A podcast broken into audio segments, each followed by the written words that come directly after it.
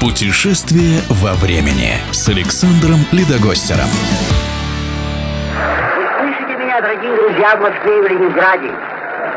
В Тбилиси, в Берлине, в Порт-Артуре и Владивостоке. Блестящий удар Архангельского на месте правого инсайта. И мяч затрепетал вверху сетки ворот Челси. 2-2. Вы слышите, друзья? 2-2. В СССР необходимый, как черный хлеб или лаваш, был хрип Синявского Вадима, летящий к нам через Ла-Манш. И в репродуктор дышали мы, внуки Каторг и Лучин. Нас всех смотреть футбол ушами Вадим Синявский научил. Автор этих строк, Евгений Евтушенко, как и миллионы других советских людей, буквально заставил полюбить футбол человека-легенда, основоположник отечественного спортивного репортажа Вадим Синявский. Совсем молодым человеком, ему было 22, Вадим Синявский пришел на радио с идеей рассказывать о футболе в эфире. Но его взяли на должность инструктора по физкультурному вещанию. Именно с Синявским был создан и проведен первый урок утренней гимнастики на всесоюзном радио.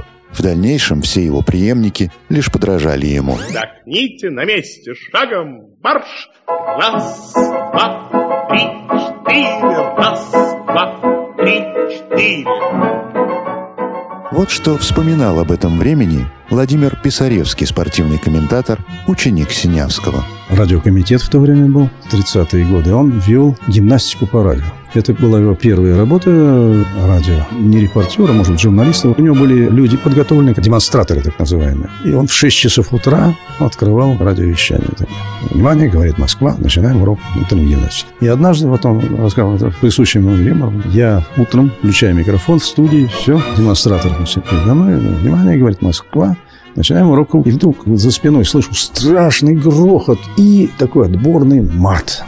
А это все в эфир в то время. Нонсенс какой-то. Но я, говорит, сначала немножко растерялся, потом говорю, это вас приветствовал наш электромонтер Василий. Уже в том же 29 году мечта Синявского сбылась.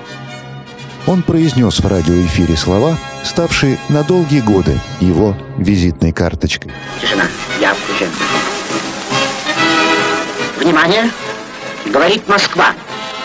Наш микрофон на московском стадионе «Динамо». Продолжение следует. Путешествие во времени.